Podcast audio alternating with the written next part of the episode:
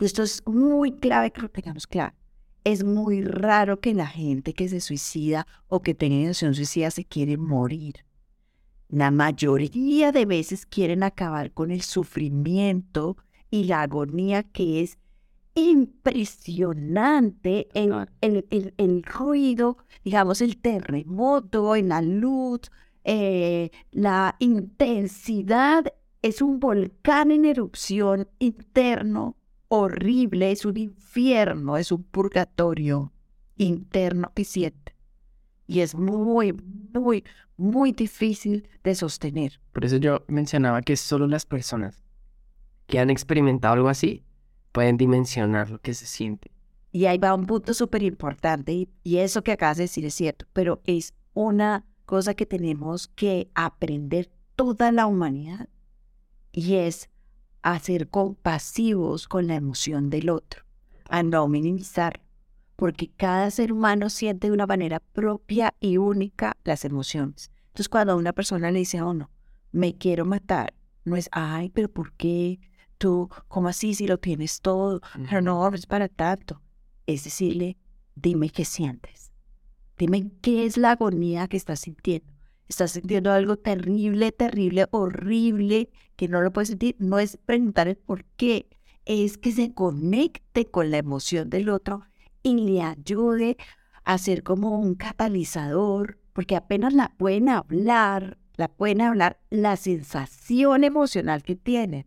Es que la causa, pues ni idea, tampoco, pues, tú tampoco tenías claro, tú tenías un ruido interno, un ruido interno que era horrible y que no querías vivir más. Es como una eutanasia, vamos a ponerlo así.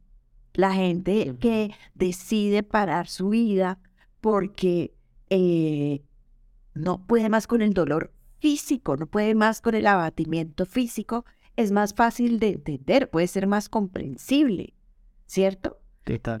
Ok, el sufrimiento emocional es absolutamente abismal, abismal, ¿sí? Y tenemos que ser condescendientes con eso, ¿sí?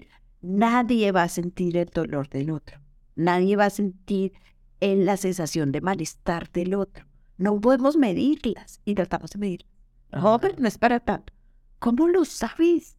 O sea, ¿cómo lo sabes? ¿Cómo le puedes decir eso a otro ser humano? ¿Sí? si solamente lo sientes tú. ¿Sí? O sea, en la vida, que por puro instinto tienes a protegerla, tienes a, a, a, tener un sentido de supervivencia y es lo único que conoces y de repente quieres acabar con ella, o sea, ¿cuál es el grado de sufrimiento que estás padeciendo para que sientas que esa es como la única salida? O sea, es que es algo inimaginable. Exacto, eso es súper importante tenerlo claro. O sea, yo creo que esto es súper clave que de verdad lo tengamos acá en nuestra cabeza y es que todos los seres humanos tenemos una manera única y propia de sentir todo lo que sentimos. Y hay que validar la emoción del otro, a su estilo y a su manera. ¿Cómo la validamos? Escuchándola, reconociéndosela, oyéndosela, ¿sí? Sosteniéndosela. Es que los seres humanos vivimos en un alto porcentaje de que otro ser humano nos acoja. Total. Nos acoja.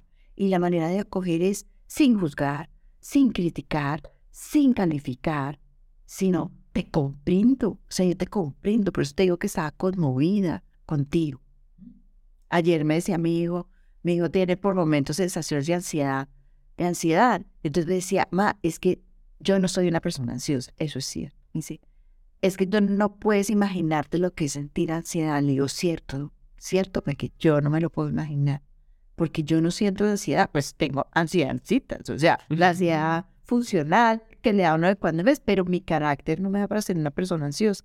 Yo le dije, es cierto, amorcito, pero yo tengo una cosa, y no es porque sea terapeuta ni psiquiatra, sino porque yo lo creo profundamente, que uno tiene que ser compasivo y escuchar cómo es el otro. Entonces yo nunca te voy a minimizar, jamás. Yo te voy a decir, ok, cuéntame, cuéntame. Así como se lo digo a todo el mundo. Y si todo el mundo pudiera decirle al otro, cuéntame, cuéntame cómo te sientes. Si tú me dices, mira, si yo siento ansiedad, yo no te voy a decir, Ay, pero ¿por qué? Es una necesidad. Ah, no, pero eso es mínimo. Yo te voy a decir, cuéntame, cuéntame qué te pasa. ¿Sí? Y entonces cuando tú me dices, no, es que siento ansiedad porque, porque imagínate que tengo que presentar un examen mañana. ¿Qué? Y cuéntame qué estás sintiendo ante eso, qué representa eso para ti, qué significa para ti ese examen, cuál es la sensación que estás sintiendo. Y ahí uno habla con la ansiedad, no está hablando con el examen. La mayoría de personas que te van a decir, ay, pero si usted se preparó, ay, pero si él sabe, ay, no se preocupe que le va a ir súper bien. No sabes si le va a ir bien o mal. Entonces, si te va a bajar, no sé. Por eso, exacto. Y porque en ese momento no está, no está presentando el examen, está sintiendo ansiedad.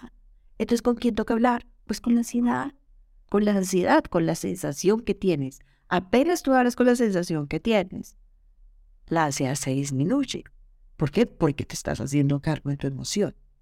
Ahora, una otra cosa que dijiste en un momento dado y es que tú no tenías las capacidades como la mochila, que me parece divino ese término, que uno tiene una mochila. Cierto, estoy en total acuerdo contigo. Y ahí es donde uno tiene que hacer educación emocional a los seres pequeños, a los adolescentes. Pero uno como padre no puede hacer una educación emocional si uno no está educado. Vamos a poner el tema al revés de lo que te contaba de la madre de esta persona de la India, ¿sí? Ella no le pudo enseñar a leer y escribir a su hijo. Lo mandó a la escuela, ¿sí? A que un otro le enseñara. Pero ella no le pudo enseñar. ¿Por qué? Pues porque no sabía, ¿cierto? Correcto. Entonces, ¿qué puede hacer uno? Pues que uno tiene, como padre y como madre, uno tiene un deber emocional de qué? De aprender emocionalmente lo que es uno con uno, de hacerse cargo de las emociones, de hacerse cargo de lo que tú sientes, de quitarnos un montón de taras que tenemos alrededor de las emociones. La primera y la más grande es que las emociones son buenas o malas. Entonces, cuando uno las califica, ¿qué pasa? Lo primero que uno dice es, ah, no, yo no quiero sentir las malas. Y no hay emociones buenas y malas. Todas las emociones son protectoras, cuidadoras y funcionales. Todas las emociones son así, culturalmente, socialmente, ¿sí? En crianza, educativamente o mal educativamente, si lo podemos poner así, es donde nos han puesto una forma muy equivocada de lo que es lo emocional y por eso no nos acercamos a ellas. Pues que ir de un acto tan simbólico como que no hiciste una tarea, entonces te ponemos carita triste.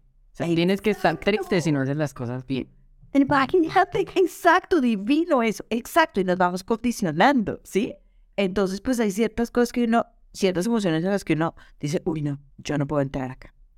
¿Sí? Entonces, esa clase de cosas es muy importante de las que vivimos. primero nos tenemos que educar nosotros, nosotros. Y la otra cosa son las altas exigencias de la afuera. Las altas exigencias de la afuera es que no, pues nos volvemos superhéroes, seres pues poderosos, hiperpoderosos, y dejamos de tener lo que realmente tiene el poder y es una altísima vulnerabilidad. Nosotros somos seres vulnerables y ¿por qué? Porque la vulnerabilidad es algo absolutamente saludable, necesario, profundo, vital, porque nos da la capacidad de tener movimiento y de tener maleabilidad. Y nosotros somos seres en permanente movimiento. ¿sí? Tú no eres la persona que eras pequeña. Tú no eres la persona que eres adolescente. Tienes cosas de esa persona. Y hay que reivindicar eso. Y dijiste una cosa divina. Divina un momento dices, yo le tengo que ser fiel a mí. Uno se tiene que ser fiel a ese ser que cuando uno nació era un ser puro, puro, sin nada de la afuera que lo estuviera como poniéndole bajo presión. El afuera, que sí necesitamos ciertas conductas sociales, obvio, pero uno tiene que serle fiel a uno mismo.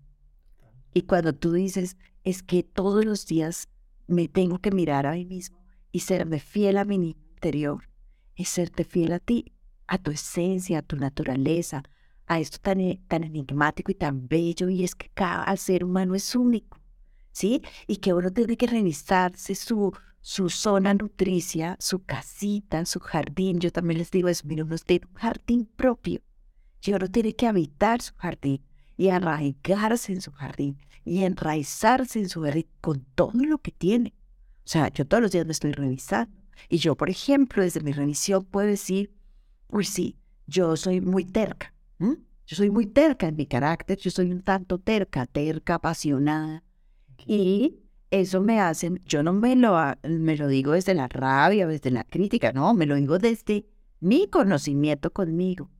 Y yo miro cómo regulo eso que está dentro de mi terreno emocional, dentro de mi jardín, para que esa terquedad sacarle qué beneficio, volverla adaptativa, mirar cómo es, para que yo pueda ser una mejor persona y una persona que si yo me aporto a mí misma, me trato bien a mí misma, me comprendo a mí, me reflexiono a mí, puedo ser más grande con el afuera. Total. Y por eso pues cada individuo tenemos cualidades, características, dones, habilidades diferentes.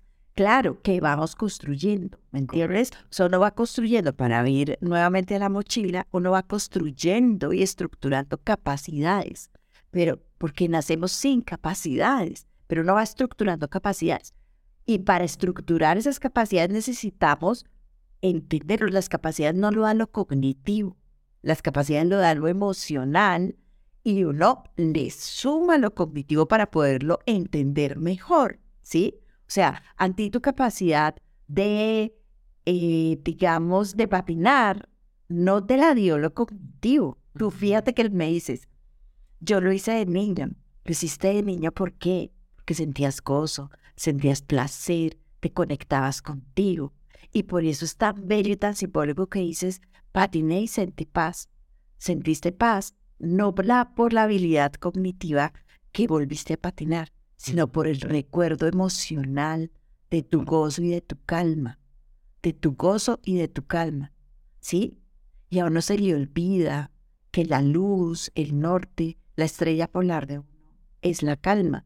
Y la calma viene de esas sensaciones que uno tiene, de recuerdos de uno con uno mismo, de irse pirando uno mismo y aceptándose. Porque fíjate que cuando uno es niño uno no se critica, no tiene el concepto de crítica. El concepto de crítica nos lo da en afuera, nos lo da el exterior, nos lo dan las figuras de autoridad que ya están sesgadas y viciadas ellas mismas por su propia historia que tuvieron que vivir. Pero cuando uno es niño no se critica. Sí, cuando uno es niño se reflexiona, observa, tiene capacidad de asombro, es curioso, vive, experimenta, exacto. Ese ahí, eso ahí es donde yo te digo que uno tiene que ser fiel a uno mismo. A ese ser. Y por eso es tan importante trabajar en el, en el ser. O sea, la vida, aunque parezca muy compleja, también tiene su orden. Ser, hacer, tener a veces intento no saltarse los procesos. En mi caso particular fue como que no, yo tengo que ir allá para tener. Y entonces si ya tengo esto, entonces me voy a sentir así. Y cuando me sienta así, entonces voy a hacer esto. Entonces haciendo todo al revés. ¿Sí? Caramba, cuando tú eres, cuando trabajas en tu, en tu ser, entonces dices, ah, ok, perfecto, ya soy la persona indicada, ya soy la persona preparada para las oportunidades a las que quiero aspirar. No importa eh, si quieres ir a, algún destino, desde que traces la ruta que quieres llevar, desde que tengas tu mapa, puedes hacerlo. Pero la persona que no sabe para dónde va, pues cualquier bus le sirve. Y probablemente ese bus lo lleva hasta lugares que no son muy cómodos, pero que los tomó desde su ignorancia, desde su insensatez. Y es muy valioso poder eh, reflexionar sobre todo esto. Llevar ese proceso en el que digamos, listo, soy la persona que soy, ahora hago lo que quiero hacer para luego tener lo que aspiro. Y eso es la protección más grande para que tú no tengas ansiedades, depresiones o malestares emocionales profundos, ¿me entiendes? Es ser fiel a uno mismo.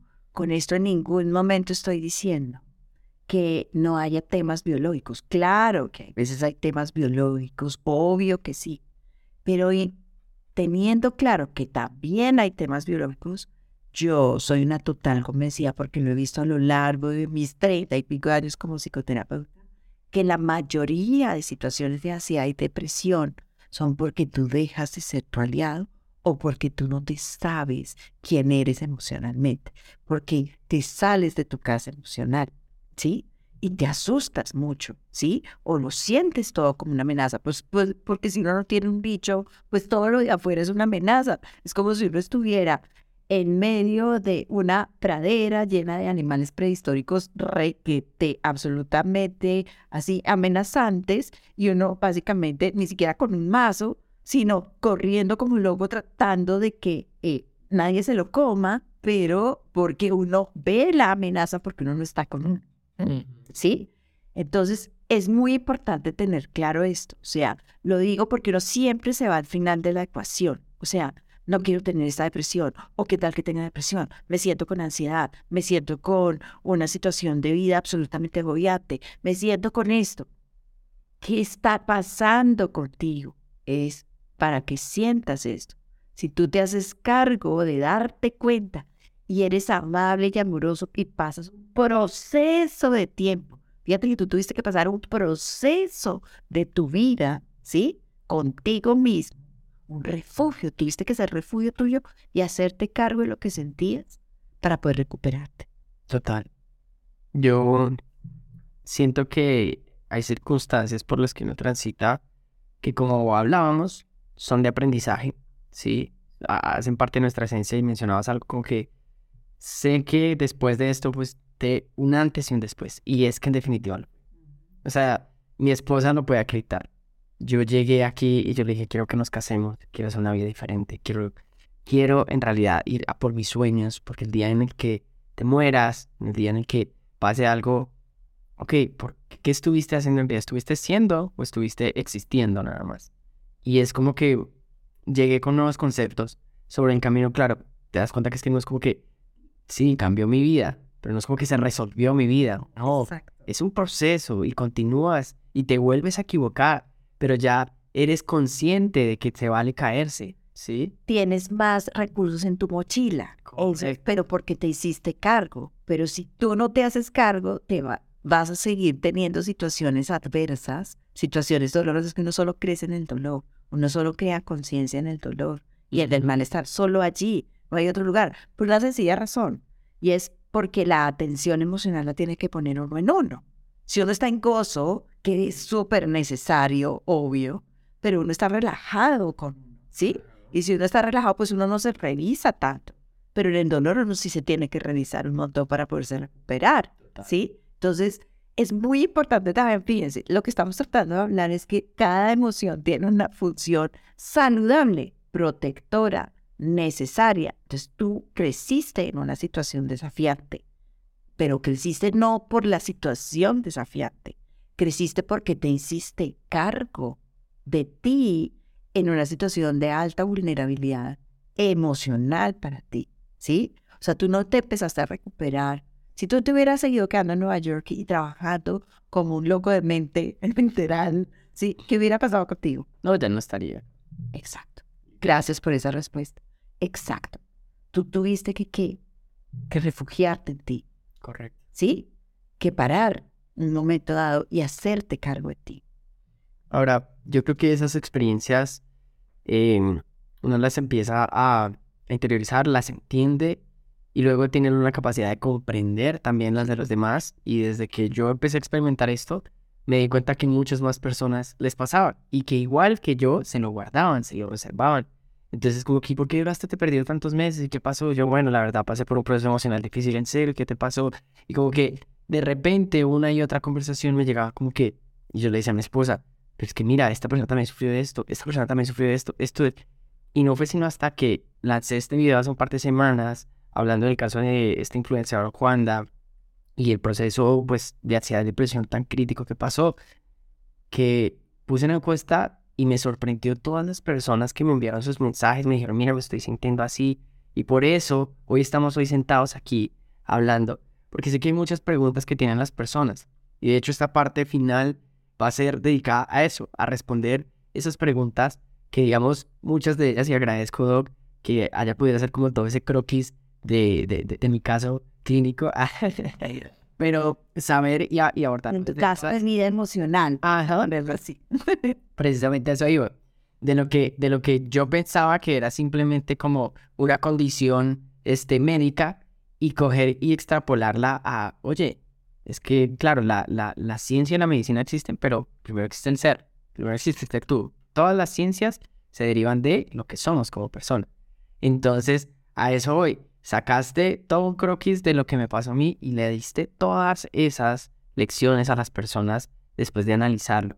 Ahora quiero que abordemos algunas de las preguntas que nos hicieron y hay varias en particular que me generan un poco de curiosidad porque sé que algunas personas pueden estar pasando algo que es ajeno a, bueno, de hecho, muchas de las situaciones emocionales son ajenas, otras sí dependen, pues obviamente en consecuencia de tus actos, pero, pero hay cosas que no puedes controlar como, no sé, la pérdida de un ser querido o vi una de las personas que me escribió, una chica, y que agradezco mucho que haya tenido la confianza de hacer y digo, es que me abusaban desde los 18 años, ¿sí? ¿Cómo, cómo transitar por este tipo de, de, de, cosas? Y vámonos, digamos a la primera. ¿Qué sucede cuando una persona pierde un ser querido? Vuelvan las representaciones tanto de la realidad como de nosotros mismos y es que hay ciertas cosas que son inherentes a la existencia y que no podemos responder, sino que tenemos que aceptar y que si uno tiene sentido de vida, las puede comprender mucho mejor. Y es la vida y la muerte. La vida y la muerte van. No tenemos otra. ¿Quién nos responde eso? Nadie, absolutamente nadie. Pero en la medida en que uno tiene una conciencia del sentido de vida, puede también tolerar mejor el sentido de muerte. Total. ¿Sí?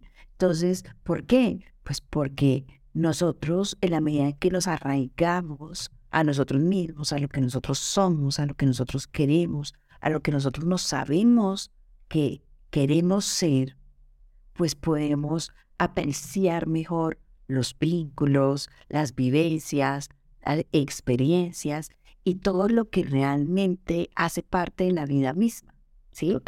Y eso hace que cuando una persona se muere, ¿sí? ¿Mm? Y eso no quiere decir que uno no tenga nostalgia, añoranza, pero se queda en el ADN emocional de uno, ¿sí?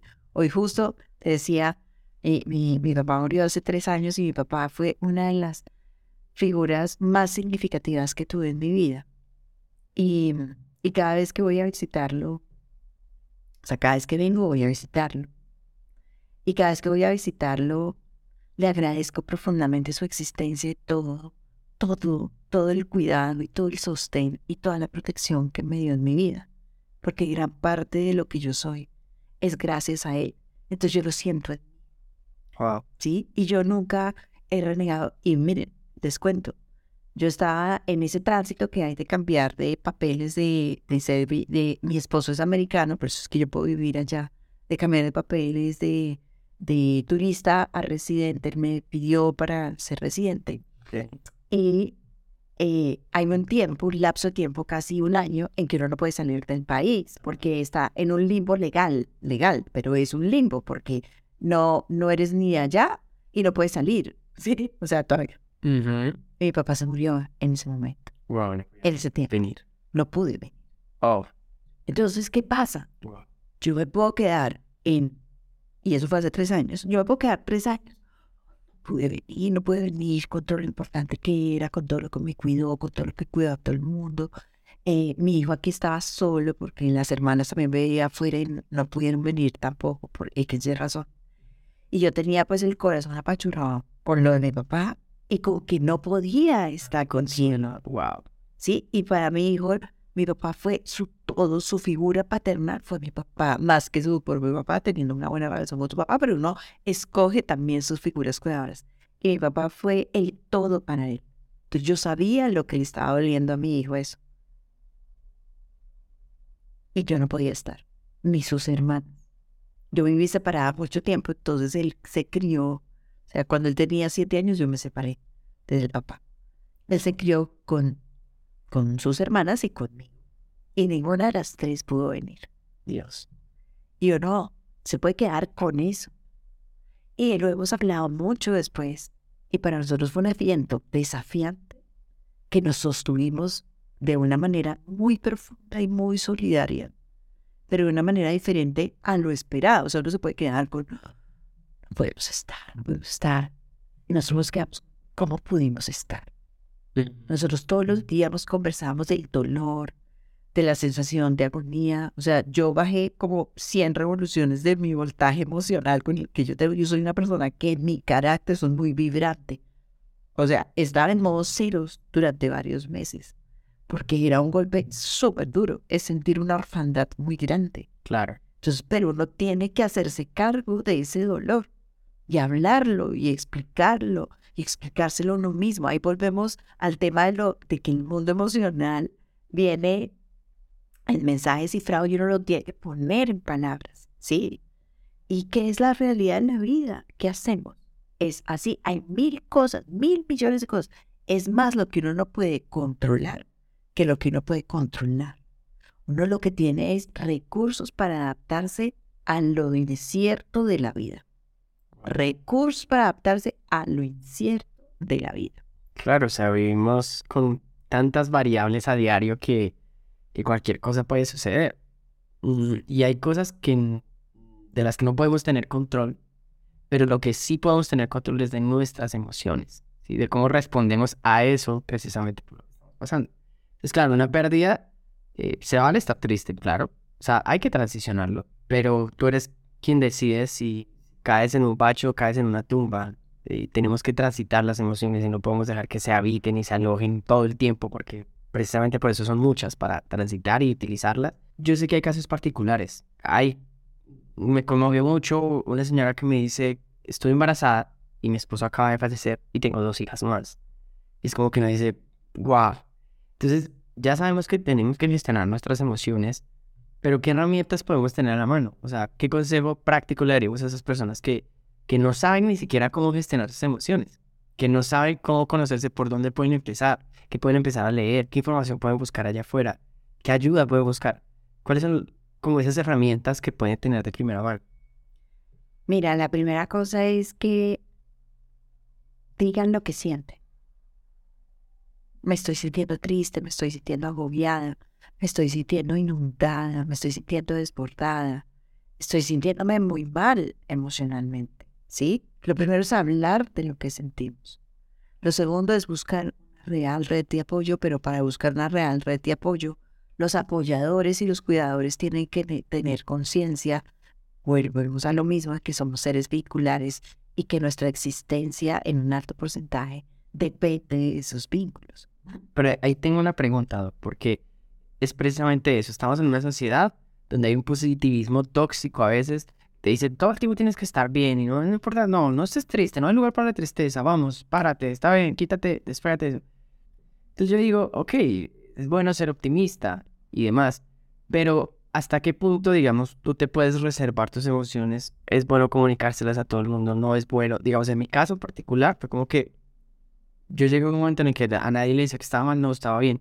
Cuando me desbordé, entonces a todo el mundo le decía que estaba mal y todo el mundo me daba consejos y ya quedé súper confundido, porque entonces está, iba a la pizzería y Daniel, ¿cómo está? Y entonces, la gente se preocupa, pero ¿cómo así? ¿Qué te pasa? No, usted no tendría. Señor, ¿estás feliz? No. Eh, y era como que era tanta información y una persona me decía una cosa y una persona la otra. Entonces yo digo, ¿hasta qué punto es bueno contarle a los demás cómo te sientes?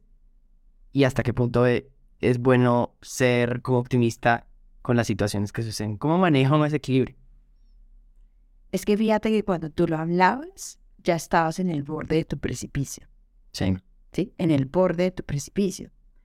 Y en esas circunstancias uno está muy vulnerable y muy permeable a la afuera. Entonces, por eso cualquier cosa que te dicen te agobia mucho. Tú estás pidiendo gritos de auxilio, pero así, o sea, tenías un cartel de SOS hasta más no poder, ¿sí? Porque tú mismo estabas sintiendo que tú no podías con la intensidad emocional de agobio y de dolor y de sensación de que no entendías qué te estaba pasando, que sentías. Entonces, ¿a qué voy con esto? Que si uno desde ya, desde hoy, que esa sea una misión de vida con nosotros mismos, y que esto sea lo educativo emocional, empezamos desde casa a decir, hoy, ¿cómo te levantaste? y en vez de contestar bien, hacer un escaneo decir, "Ay, hoy me levanté un poco tenso, hoy me levanté preocupado, hoy me levanté contento, hoy me levanté un poco triste, hoy me levanté vibrante. ¿Me entiendes? O sea, poner en el lenguaje cotidiano de nuestra familia, que es con quien más nos conversamos, pues lo emocional también. Y no, buenos días, ¿cómo amaneces? Bien, ¿sí? Va ahora al trabajo y entonces, hola, buenos días, ¿cómo estás? Bien, ¿sí? Entonces, si uno, por ejemplo, con las personas que son la zona segura de, de uno, o sea, su entorno más cercano, de una empieza a conversarse, ah, y amaneciste preocupado, ¿y eso qué crees? No, es que de pronto estuve quedando, eh, me quedé pensando anoche, no dormí bien, por ejemplo, me quedé pensando anoche en esto que tengo que resolver. Y en vez de decir, ay, tú lo puedes resolver, decirle, ¿por qué no le echas una pensadita? Se vale te sentirte preocupado por eso, pero ¿por qué no piensas un poquito emocionalmente? ¿Qué capacidad tienes tú para resolver eso que te preocupa? A uno se le olvida darse cuenta de las capacidades que uno tiene. La mochila que estábamos hablando. Entonces, si tú le dices a alguien, óyeme, ¿tú qué capacidad crees que tienes para resolver lo que te preocupa? Vuelves a Además, ¿por qué, ¿por qué te preocupas por cosas que no puedes controlar? ¿sí? por ejemplo, pero si tú sabes la capacidad que tienes y tú dices, ah, pues puedo tener la capacidad de, em, de pensar, que puede ser pensar, eh, digamos que es un problema matemático, vamos a inventar. Ah, pues tengo la capacidad de entender cómo es que está esta ecuación matemática y yo tengo la capacidad de, y el conocimiento de resolverla. Cuando uno sabe la capacidad que uno tiene de algo, pues ya ahí el 50% de la preocupación se pasa. Lo otro es lo que acabas de decir. Uno se va preocupando. Sí. Entonces uno con mucha frecuencia está más en lo que no está pasando que en lo que está pasando. En lo que nos estamos imaginando catastróficamente que en lo que está pasando. Y nos saboteamos. ¿no? Entonces, sí se vale. Ok. Estás preocupado. ¿Por qué? Ay, no, es que dentro de dos días tengo que resolver eso. ¿Qué crees que puedes hacer tú para construir una habilidad para que puedas resolver eso?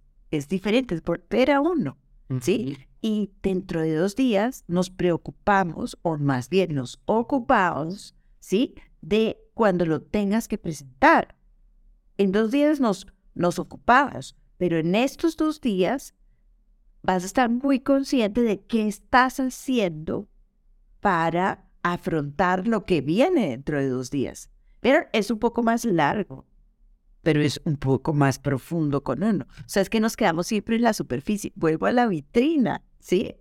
A la vitrina. Total, parece, parece tonto, pero si un problema es lo suficientemente difícil que se te sale de las manos, o sea, si no tienes solución, pues ¿para qué te preocupas si no tienes solución? Y si tienes solución, pues ¿para qué te preocupas si sí tienes solución? O sea, de cualquier forma, lo que tienes que hacer, así como lo, lo acabas de mencionar, Doc, es ocuparte en lo que tú puedes hacer, en lo que tienes que hacer, porque si con negligencia vas a estar huyendo de los problemas, pues difícilmente vas a salvar de de esa Y hacernos cargo también de que hay cosas que nos cuestan trabajo, que ahí volvemos entonces a este positivismo tóxico, ¿no? Que a nosotros también como sociedad se nos ha olvidado que hay cosas que son muy complejas y muy difíciles, que también nos asustan, que también nos agobian, ¿sí? Que no podemos, a veces no podemos, y está bien no poder. El no poder es una capacidad de cuidado, ¿sí? El decir, oye, mira, necesito esto y que tú me apoyes en esto porque tú tienes más capacidades que yo de esto, es una capacidad de cuidado emocional, ¿sí? El hacer una lectura y un escaneo con uno mismo de cuáles son las habilidades de uno con uno es una habilidad de cuidado emocional. Te lo voy a poner contigo y conmigo. Si tú me dices, ay, mira, vamos a grabar este episodio, pero tú tienes que poner las luces, las luces. Yo te voy a decir, mira, yo no, no puedo. O sea, yo no puedo. Pero una persona que está todo el tiempo con el afán de que el afuera lo vea un montón súper exigente, ¿qué va a decir esa persona? Sí, claro, yo lo hago. Y ahí mismo se le despierta pues esos bomberos internos emocionales que le están diciendo, nosotros no tenemos esa capacidad, tenemos otras, pero esa no, no lo haga, por favor, no lo haga. Y no lo escucha. Y terminas tú, entonces, bajo ansiedad, bajo presión, sudando pues emocionalmente la gota gorda, porque no puedes hacer toda la escenografía de luces y de cámara acción, porque no tienes el conocimiento y no pasa nada de no tenerlo. Pero, ¿a qué nos ha llevado los estímulos externos? A que podemos a que tenemos el deber de poder, el deber de poder con todo, ¿sí? Y que nos cuesta decir que no. Exacto, porque por eso pongo el deber, ¿sí? Porque nos ponemos desde el deber de poder con todo. No, no podemos con todo. Les voy a decir de una vez, no, no podemos con todo. Y es perfecto no poder con todo. Si pudiéramos con todo, no viviríamos como seres sociales. Es que se nos olvida como lo básico, lo fundamental, que está poderoso, ¿sí? O sea, nosotros somos seres individuales que tenemos que sabernos quiénes somos para poder ser aportantes y necesitamos del otro para nuestra sobrevivencia. Wow. Creo que mejor explicada la, la respuesta no puede estar en cuanto a eso. ¿Qué sucede, Doc? Este, yendo ahora a las, de las preguntas que nos ponen aquí, eh, cuando estás, cuando estás siendo víctima de recuerdos pasados, sí, em, cuando tienes probablemente un estrés postraumático o este tipo de condiciones a partir de un abuso. Esta chica que me escribía, caramba, es que desde esta... Y, y, que hay cosas, claro, que son sumamente traumáticas como esto, como traumas también relacionados en tu crianza de inseguridades que plantaron en ti, directa o indirectamente, pero que creciste creyendo eso. ¿Cómo lidias con esa cuestión? Varias cosas. La primera es que, sin negar que las situaciones de abuso, de dolor, de maltrato, de violencia, son traumas. Okay. Son traumas emocionales. Yo siempre les digo una primera frase cuando están en mis espacios terapéuticos y es, si tú estás aquí, es porque tú te salvaste. Wow.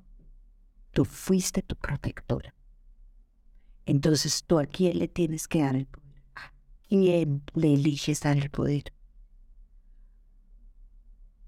¿A la situación de abuso o a lo que tú hiciste para protegerte del abuso?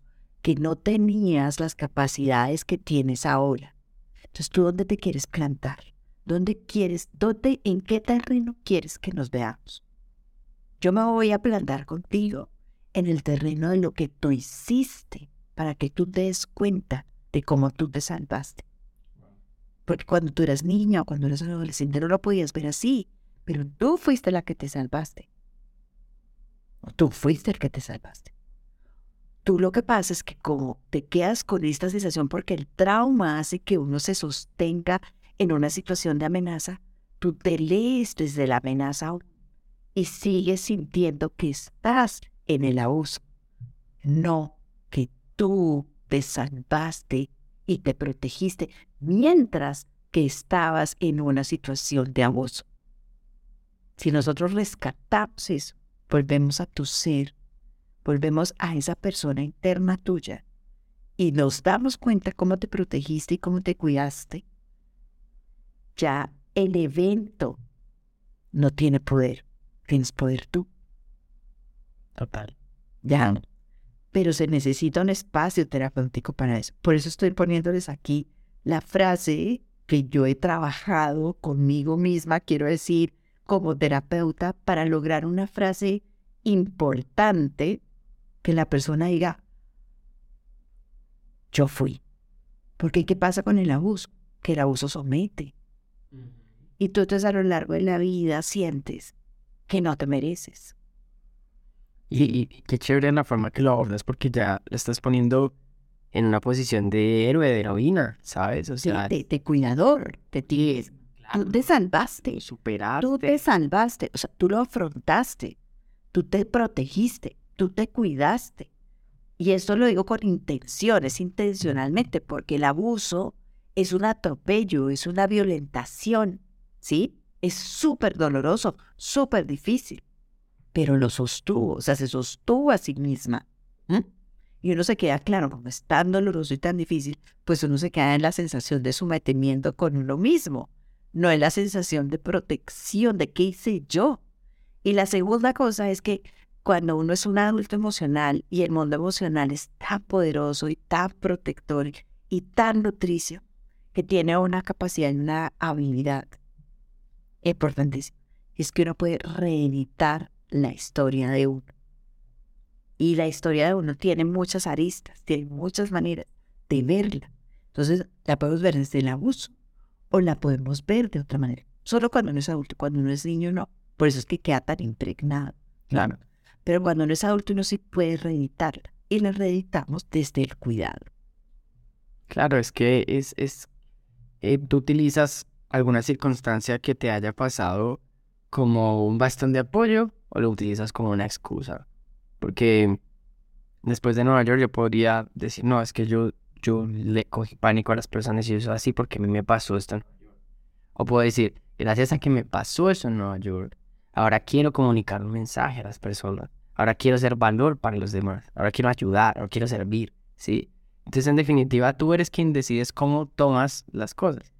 Hay algo que a veces se sale de control de las personas y es el tema de la, de la ansiedad y la depresión porque es involuntario. O sea, tú no te quieres sentir así. Estábamos hablando de que hay que transitar por cosas. Entonces tú, claro, evidentemente te puedes levantar un día y decir, bueno, hoy me siento triste. Pero ¿qué vas a decir? Mañana me siento triste. Vas a venir también. es como que, coño, llevo mucho tiempo sintiéndome triste. Ah, ok, algo está pasando, no estoy bien. Y una de las preguntas que nos hacen es, ¿por qué aún estando dormida me levanto con mucha ansiedad e hiperventilación? A ver, aquí tenemos que diferenciar varias cosas. Hay malestares emocionales, cosas que son muy intensas emocionalmente, y trastornos del ánimo, ¿ok? ¿Vale? Ok. Todo lo emocional tiene tres grandes pilares para que uno sea una persona autorregulada y una persona estable, armónica, calmada emocionalmente o no. Y acuérdense que es dinámico y que todo está en movimiento. No es que uno siempre esté en calma, en om, no. Uno está regulándose, regulándose. Entonces, ¿qué son las tres cosas? El carácter de que es algo muy propio y enigmático de que uno tiene el inicio de ciertos rasgos de carácter, que es el carácter, la forma como tú te ves a ti mismo, te, te aprendes a ver a ti mismo, también te vas dando cuenta de quién eres y la forma como tú afrontas las circunstancias tanto internas como externas. Ese es el carácter, el criterio que uno tiene, el saberse quién es uno. La segunda es los primeros improntas de tu vida, o sea, los primeros recuerdos, los primeros estímulos que tienes de que quiénes son, pues las figuras cuidadoras. No necesariamente solo papá y mamá, sino papá, mamá, abuelos, papá, mamá, abuelos, profesores, papá, abuelos, tíos, o sea, figuras que te hayan eh, estado en tu primera infancia, sobre todo, porque en la primera infancia no puede filtrar las situaciones externas. ¿sí? No las puede, puede decir, esto es mío, esto es del otro. Lo que les contaba, que no está fundido en el afuera, ¿no? Sobre todo con la figura materna. Y la tercera cosa son los estímulos de afuera, que es cuando uno empieza la adolescencia. Bueno, hay una cuarta, ya la digo, que es importantísima. Entonces, cuando uno empieza la adolescencia, y la adultez temprana, pues que tú ya tienes como este sensorio y este radar de atención hacia los códigos sociales y hacia las situaciones culturales y hacia a veces las taras y las cosas restrictivas que nos ponen. Y una súper fundamental, que es lo biológico, ¿ok? Entonces, por más de que nosotros, hay veces hay temas biológicos que por más de que nosotros tengamos mucho de esto de que nos pongamos atención, nos hagamos cargo, nos vamos a entender, hay temas biológicos que están, digamos, un poco en, yo lo llamo cortocircuitos porque todo lo neuro, o sea, es que la mente y las emociones están en el cerebro, o sea, tenemos un órgano, y esto lo digo porque muchas personas dicen que está etéreo, es como si estuviera aceptado, quién sabe en qué, en la nada, ¿no? Que hasta Es tu que- estómago sientes emoción. exacto, es que, es que el intestino es el segundo cerebro. Ajá. Entonces, todo, somos mente y cuerpo antes de que te juntos. Entonces, hay personas que tienen eh, una serie de condiciones que te hacen sentir ansiedad, ¿sí? O que te hacen sentir depresión. Pero todo esto va junto, ¿ok? Va junto, va súper integrado. La, la, la psique Va, suba también. Exacto, entonces va súper integrado. Entonces, ¿qué sucede? La depresión y la ansiedad y los trastornos del ánimo, que es un trastorno a que es una situación pues de malestar emocional. Un trastorno es cuando te altera la funcionalidad tuya. ¿Qué es alterarte la funcionalidad? Lo que te pasó a ti. Tú no podías trabajar, tú no podías dormir, tú estabas a veces desorientado, tenías pérdida de memoria. Eso es un trastorno, eso es alterar la funcionalidad, o sea, que tú no puedes en el día con día decir, "Ah, fui hoy una persona productiva. Hay veces uno vive durante mucho tiempo con malestar emocional y un alto porcentaje del mal, que si tú tienes un malestar emocional durante un alto porcentaje de tu vida, pues tienes más chance de que termines en un trastorno del ánimo, ¿sí? ¿Ok? Y hay veces hay cosas puntuales, como por ejemplo, por ejemplo, los temas, voy a poner varias cosas, como la tiroides, ¿sí? Eh, tener hipotiroidismo o hipertiroidismo también altera la parte neurocognitiva. Tener, y le pasa esto a muchísimas mujeres, mucho más de lo que uno cree, una condición que se llama la disforia premenstrual, que es biológica y que es una sensación incomodísima, o bien de depresión o de agonía o de irritabilidad, de reactividad antes de la menstruación, es neurobiológica y te altera el ánimo. Eh, tener, por ejemplo, un intestino irritable, ¿m? una condición médica, te altera la parte pues biológica y te puede dar depresión y ansiedad porque el intestino es el segundo cerebro. Gran parte de la serotonina, que es parte de los neurotransmisores que se necesitan para tener un ánimo estable, se produce en el intestino, no en el cerebro, en el intestino. Entonces, uno tiene, por ejemplo, ¿qué hay que hacer? Pues que uno es un todo y es un continuo. Entonces, uno tiene, uno es hiperexigente con uno, tiene mala calidad de vida, tiene mala calidad de sueño, consume bebidas alcohólicas con relativa frecuencia, que son terribles si uno lo consume con mucha frecuencia en cantidades exageradas. Sustancias psicoactivas. Las sustancias psicoactivas, por ejemplo, eh, disparan los núcleos psicóticos que todos tenemos en el cerebro. Entonces hay personas que, por ejemplo, eh, no sé, eh, vamos a poner, una noche dicen, no, pues aquí derrumba todo, entonces metamos éxtasis. Y se les dispara una ansiedad, la cosa más tenaz y una situación de despersonalización horrible, porque todos tenemos núcleos psicóticos en el cerebro. Y puede que haya unas personas que son más vulnerables a eso que otras. Wow. ¿Sí? Entonces, esto lo digo es porque nosotros somos seres mucho más de una altísima complejidad, ¿sí? Que no, no, nosotros no nos damos cuenta de cómo realmente nos estamos cuidando y cómo nos conocemos y cuáles son para nosotros nuestras necesidades y nuestras medidas de protección. Entonces, es, es, es muy valioso. Exacto, el conocernos, ahí va la historia de todo. Entonces, voy a volver a los trastornos del ánimo. Los trastornos del ánimo no son una tara, ¿ok? Esto es muy importante tenerlo claro. O sea, como uno dice, es una condena, ya no soy una persona eh, fundir para la sociedad, ya que frito de por vida. Todo el mundo me va a mirar con el dedo. Claro, porque sabes que tenemos, que los seres humanos somos raros, o sea, de verdad somos. Nosotros a veces nos quedamos más en lo que es inadecuado que las bondades que tenemos. O sea, nosotros somos, ustedes no se imaginan lo que la compasión, el agradecimiento, el, el, el, el ser ab- absolutamente amorosos y cuidadores con nosotros. Esto es básicamente abono emocional para nuestro cerebro. Pero nosotros qué hacemos? Criticamos todo, juzgamos todo, calificamos todo. Vivimos ahí en una situación de hiperexigencia en cosas que van en contra de la naturaleza psíquica y de la naturaleza que, de- cerebral que tenemos para nuestro bienestar, ¿sí? Entonces, ¿qué sucede? Que de una, por alguna circunstancia que se nos descuadró, o bien estas cuatro cosas que les digo, porque se necesita que haya como una especie de, de- situación disruptiva que en algún momento descuadre estas cuatro cosas que están así, siempre en movimiento, es como un móvil. Entonces siempre están ordenadas, en armónicas en movimiento. pero se descuadra y genera un trastorno del ánimo. Y ahí, en vez de tratarnos amorosamente, sentimos que es la catástrofe universal, es la peor condena, eh, qué vergüenza. Porque nos quedamos con la tara de los manicomios, de los frenocomios, nos quedamos con la tara de que ya somos locos, somos locos, que también me parece despreciativo porque las personas que tienen estados psicóticos, pues no son personas pues que tengan que estar ajenas y condenadas a situaciones sociales que nadie se relacione con ellos. ¿Cierto?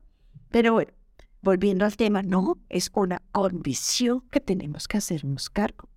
Mira, yo siempre les pongo también este ejemplo. Les digo, mira, hay gente que, que podemos ponerla, voy a ponerlo descriptivamente, porque una de las cosas que uno tiene que dejar de hacer en la vida es calificarnos como seres humanos. Este es bueno, este es malo, este es de esta manera, este es otro, este sí me gusta, este no me gusta. O sea, todos somos una, uno solo, o sea, todo cabe, todos cabemos. Pero vamos a ponerlo descriptivamente. Los olímpicos y los paralímpicos.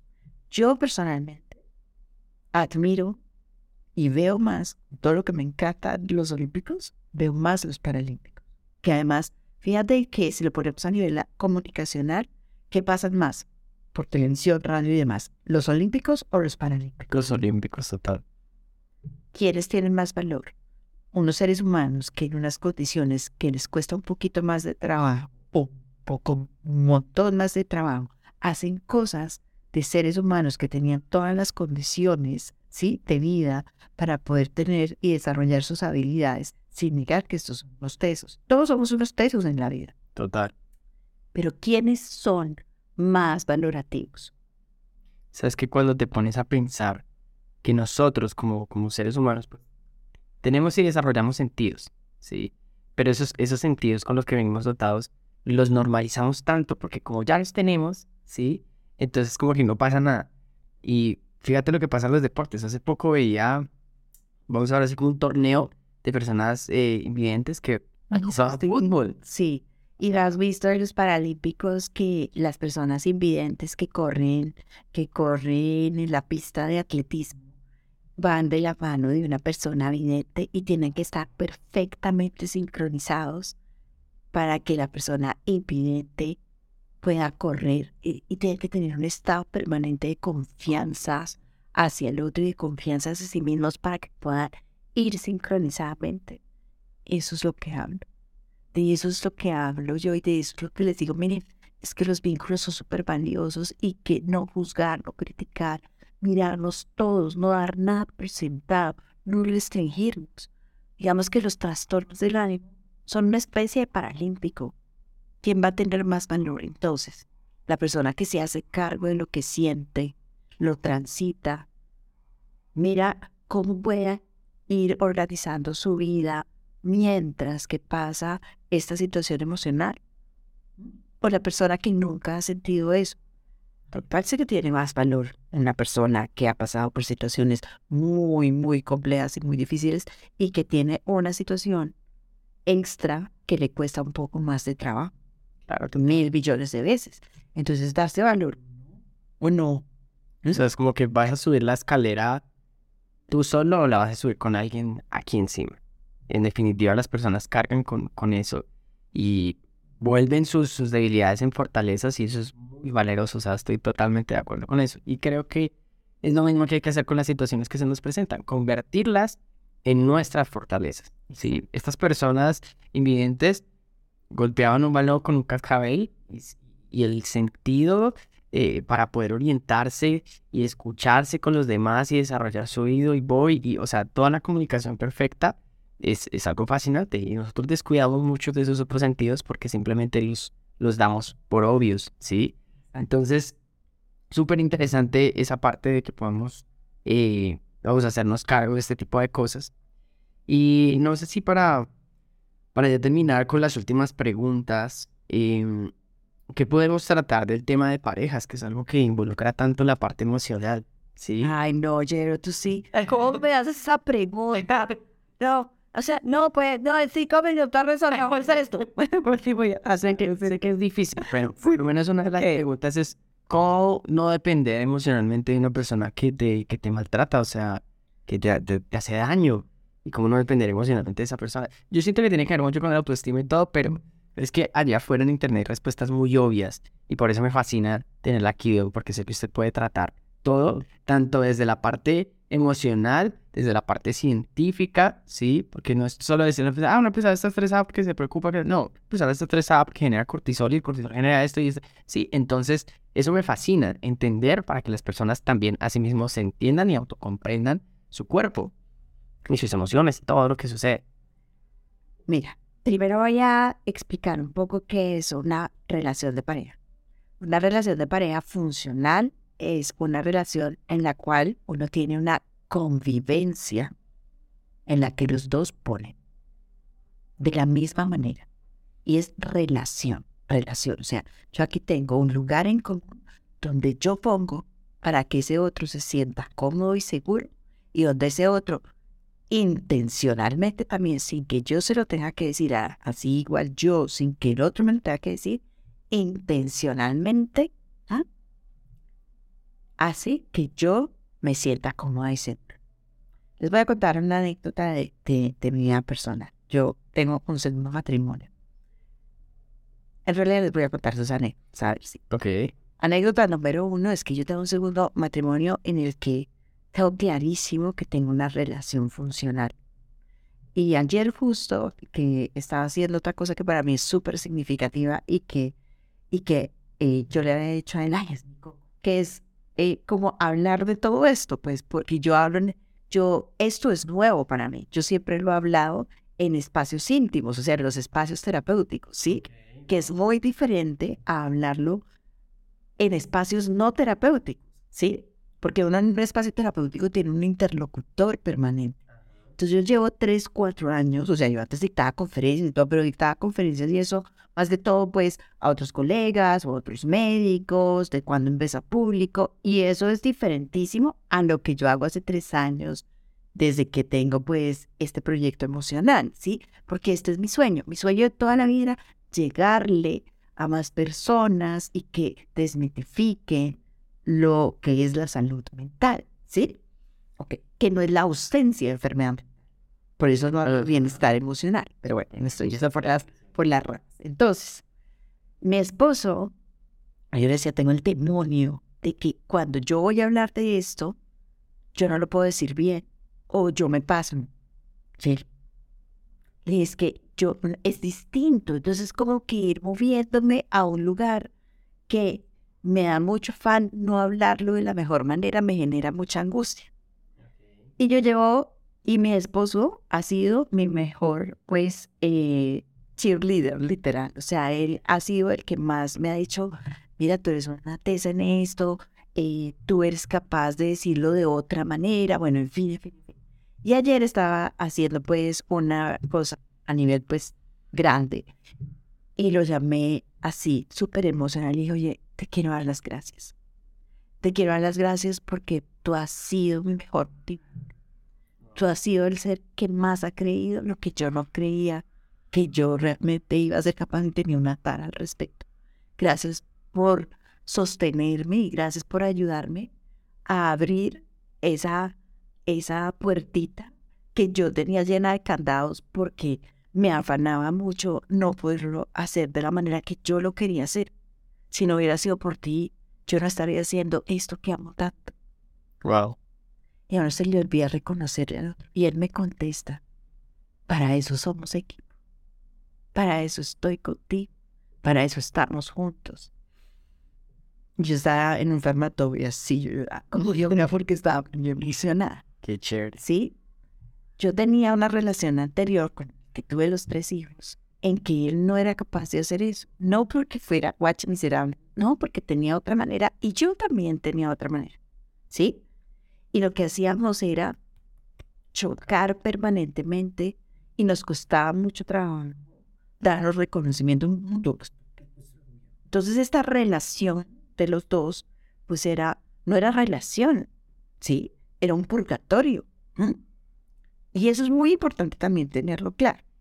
Cierro la anécdota entonces para decir, es muy importante que intencionalmente tú decidas y elijas a diario que quieres nutrir esa relación con lo mejor que tú tienes. Y es necesario que tú veas que ese otro intencionalmente decide que da lo mejor de ese lo que él tiene. Y ese uno que tiene, pues un lugar nutricio donde uno se puede sentir seguro, una zona segura. Pero si me entienden que es intencional, Claro. no es que se lo pidan. ¿Qué pasa? Que es muy complejo porque uno también trae cosas de la historia de la mayoría de relaciones de pareja. Uno los comienza desde las carencias que uno tuvo en la vida de infancia. Yo quiero que me dé ese otro lo que a mí me faltó. O yo quiero lograr con ese otro lo que yo no tuve. Y ahí la empezamos mal. Claro. La empezamos mal porque le estamos poniendo a ese otro cosas que no tiene. Y ahí, contrario a lo que uno cree, le terminamos asignando a esa otra persona un poder, ¿sí? Y es, yo quiero que tú me des algo que yo me puedo dar a mí mismo, ¿sí? O sea, es una compañía. Cuando uno entiende que la relación de pareja es acompañarse, ¿sí?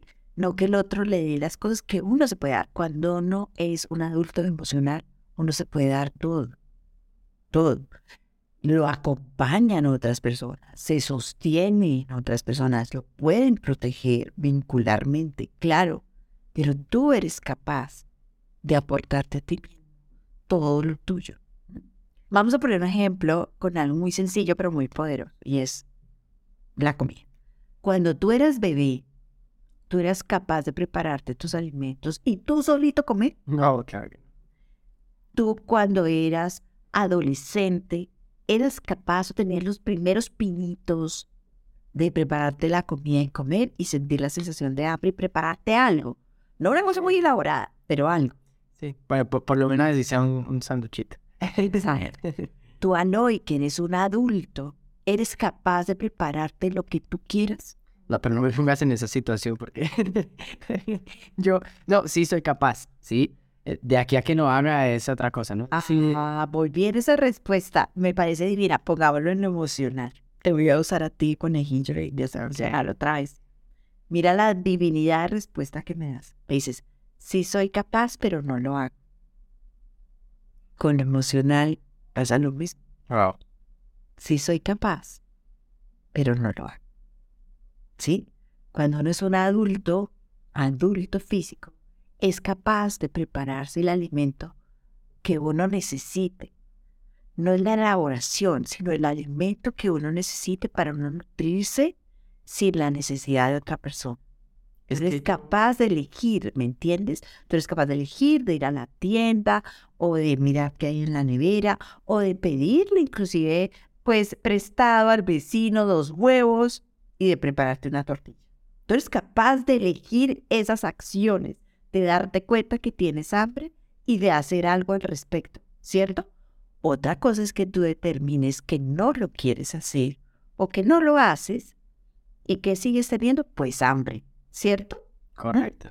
O también esperar a que eh, tu esposita llegue y te prepare algo. Y ahí, ¿a quién le estás asignando tu hambre?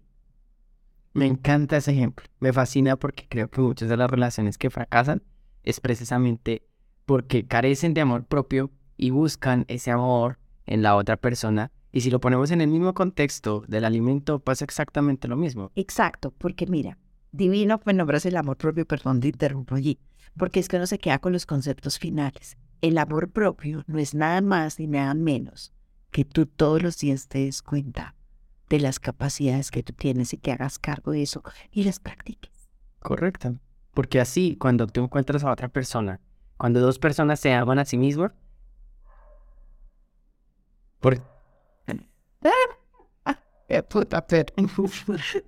La tengo, no, marica. Te, te voy a poner, te voy a poner estos bloopers. así. No, pero ay, güey, es puta, pero... O sea, Pero, si te puedo. Pero, Vamos a poner ahí de, de que tenemos que ser estables emocionalmente.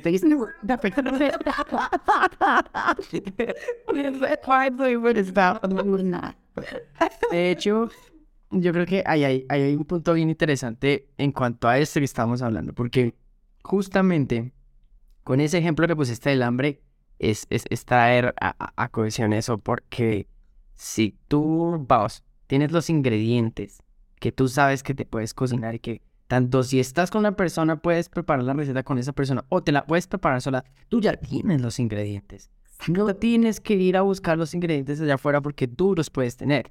Ahora, qué rico cuando de pronto tú juntas ingredientes aquí, resulta que, a ver, yo tengo el aceite, pero entonces tú tienes los huevos, pero entonces, y, y forman de pronto la receta entre ambos y la comparten.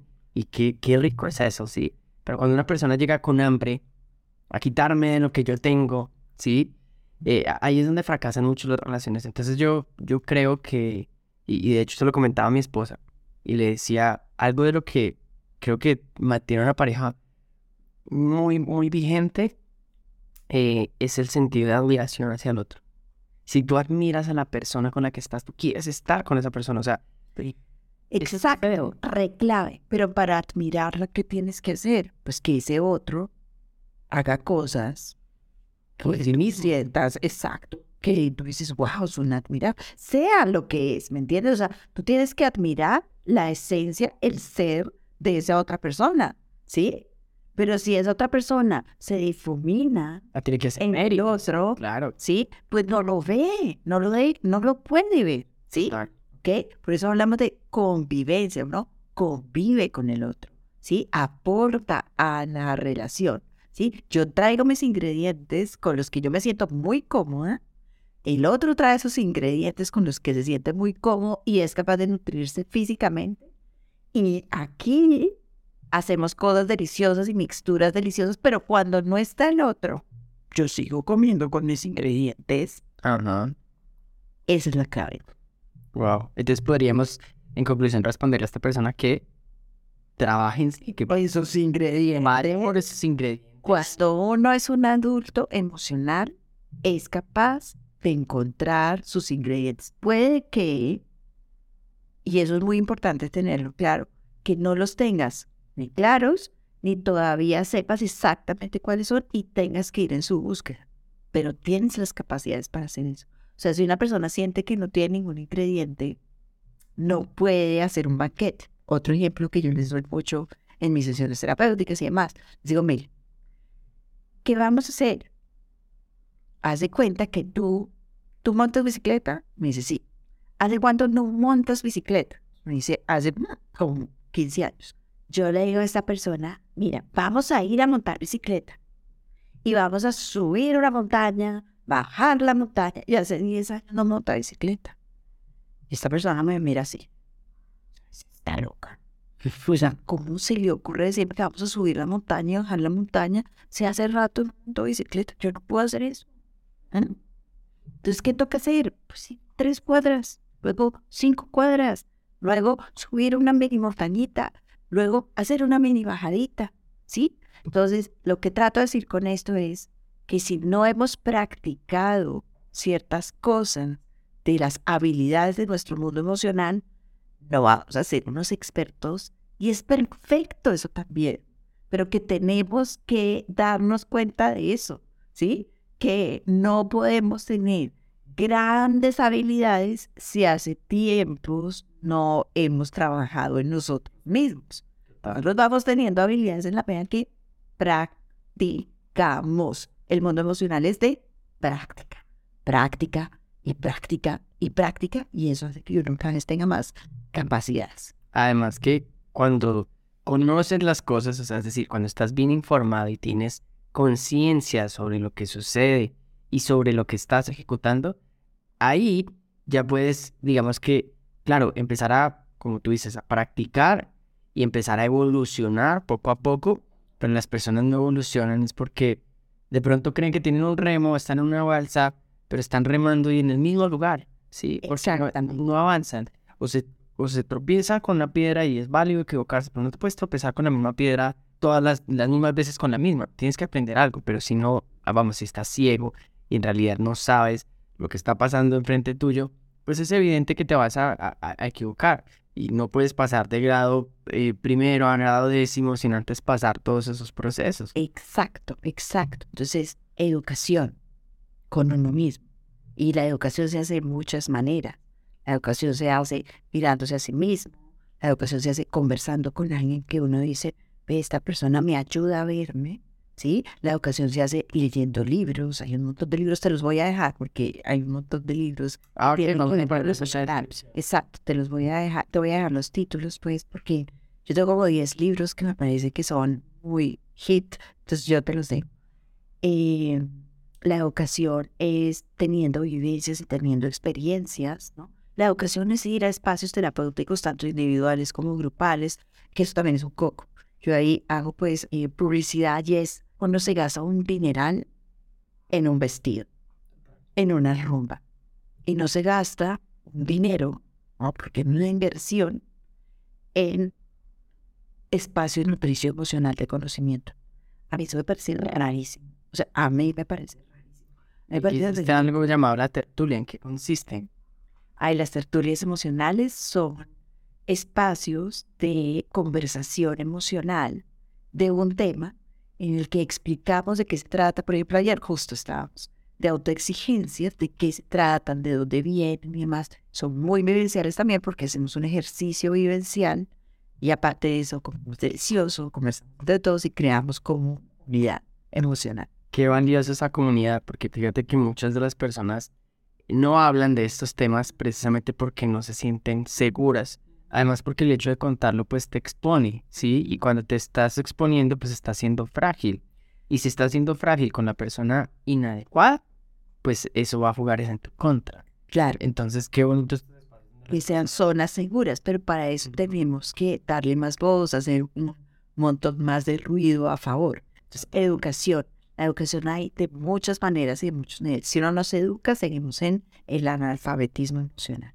La educación que te da conocimiento de ti, el conocimiento de ti que te da calma contigo, porque el conocimiento te hace ver que el mundo emocional es reflexivo, compasivo, bondadoso, es más de preguntas que de respuestas, todo tiene, todas las emociones tienen una función y tú aprendes a tener, a darte cuenta con la función de cada emoción tuya contigo mismo. Aprende a leer su mapa geográfico emocional. Tiene su propio mapa geográfico emocional y a navegarlo de una manera segura y a tener señales y decir, ah, por aquí es, esta es una estrella polar, tengo mi mapa cartográfico, sé leerme, etcétera. Entonces uno va navegándose bien porque está en calma, porque tiene conocimiento.